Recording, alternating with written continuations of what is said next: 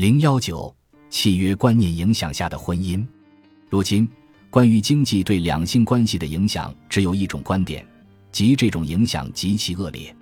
根据这种观点，性关系的原始纯洁性被经济因素玷污了。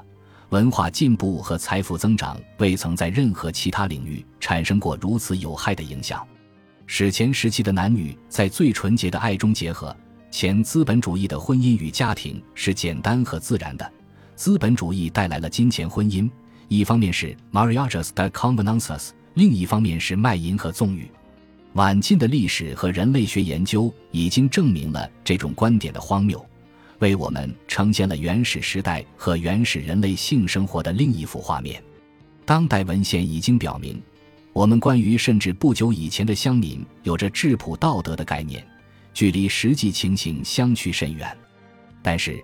旧的偏见根深蒂固，新的发现尚不能使之发生严重动摇。此外，社会主义文献用特别感人的花言巧语为这种传说附加上新的惋惜之情，使其得到广泛传播。所以，今天的人几乎无不认为，现代的契约婚姻观是对性结合的精神实质的羞辱，是资本主义摧毁了家庭生活的纯洁。对于这种不是建立在对事实的探究之上，而是以高尚的多愁善感为基础的问题，应以何种方法处理？科学家很难有一个确定的态度。对于什么是善、高贵、道德和贞洁，纯粹的科学家是难以做出判断的。但他至少必须纠正在一个重要问题上的成见：我们这个时代有关性关系的理想完全不同于以往，在理想的实现上。任何时代都无法同我们的时代相比。美好的旧时代的两性关系，若按我们这种理想来衡量，是完全难以接受的。所以，这种理想肯定是来自一个受到当代理论谴责的进化过程。理由是他要对我们尚未完全实现自己的理想负责。显而易见，这种时下流行的教义没有反映事实，而是颠倒了事实，从而完全无助于对问题的理解。暴力法则统治着哪里，一夫多妻制便在哪里盛行。一个男人能守住多少女人，他就会拥有多少妻妾。妻妾是财产的一种形式，自然是越多越好。男人渴望妻妾成群，就像他渴望拥有更多的奴隶和牛羊一样。事实上，对于奴隶、牛羊和妻子，他的道德态度是一样的。他要求妻子忠贞。他可以独自处置他的劳动和他的身体，而他自己则不受任何约束。男人的忠实则意味着一夫一妻制，更有权势的领主也有权支配臣民的妻子。人们谈论甚多的 just prima noctis” 就是这种情况的写照。他的一个最终结果便是南方斯拉夫人大家庭里公公与儿媳之间的性关系。道德改革家并没有取消一夫多妻制。教会最初也不反对这一制度，数百年的时间里，基督教从未反对蛮族君主们的一夫多妻制。查理曼大帝情妇成群，一夫多妻制由其性质所定，不是为穷汉所设，只供富贵者享用。但是，妇女作为继承人和所有者，带着丰厚的嫁妆步入婚姻，她享有处置这些嫁妆的更大权利。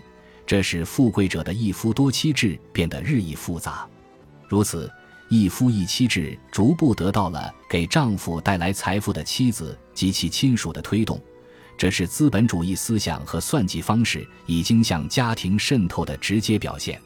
为了从法律上保护妻子及子女的财产，在合法与非法的姻亲和继承权之间画出了严格的界限。夫妻关系被承认为一种契约关系。契约观念进入婚姻法，打破了男性的统治，使妻子成为权力平等的伙伴。婚姻从单方面的以暴力为基础的关系，变成一种对等协议的关系。仆人若被娶为妻子，丈夫有权对她提出的要求，她也同样有权向丈夫提出。妻子逐步赢得了他在今天家庭中的地位。如今。妇女与男子的地位仅有具体谋生方式上的不同，男性特权的残余已微不足道，也就是一种荣誉权，例如妻子仍在使用丈夫的姓氏。婚姻的这种演变是通过与已婚者的财产相关的法律手段而发生的。暴力法则被击退，随着契约观念在另一些财产法领域的进步，它也必然使夫妻的财产关系发生变化。妇女在婚姻中的地位由此得到改善。当妻子对她带入婚姻的财产以及她在婚姻中获得的财产有了合法的权利，丈夫按惯例给予她的财产变成了受法律调整的私房财物时，妇女终于摆脱了夫权的统治。由此可见，我们所了解的婚姻完全是契约观念进入这个生活领域的结果。我们所珍视的所有婚姻理想。都是来自契约观念。婚姻使一男一女结合在一起，它只能来自两厢情愿。它要求互相忠贞，违背婚事，无论男女都按同样的标准裁决。夫妻权利实质上是平等的。所有这些原则都是从对待婚姻生活的契约观中发展起来的。没有人可以吹牛说他的祖先对婚姻的想法与我们今天的想法相同。以往的道德是否比今天更严格？科学对此无法判定。我们所能确定的仅仅是，我们对于婚姻应当怎样的观点不同于先辈的观点，而且在我们看来，他们的婚姻观是不道德的。那些称赞美好的就道德的人，在诅咒离婚和分居制度时，大概会不无道理地指出，以往根本就不存在这种事情。男人曾经拥有的抛弃妻子的权利。与现代的离婚法毫无共同之处，这两种制度的对立，在清楚不过地反映着人们态度上的巨大变化。当教会带头发起反对离婚的斗争时，很容易使人想起一夫一妻制的现代婚姻观，以及教会试图干涉的对夫妻平权的捍卫的存在，是资本主义而不是教会制度发展的结果。本集播放完毕。感谢您的收听，喜欢请订阅加关注，主页有更多精彩内容。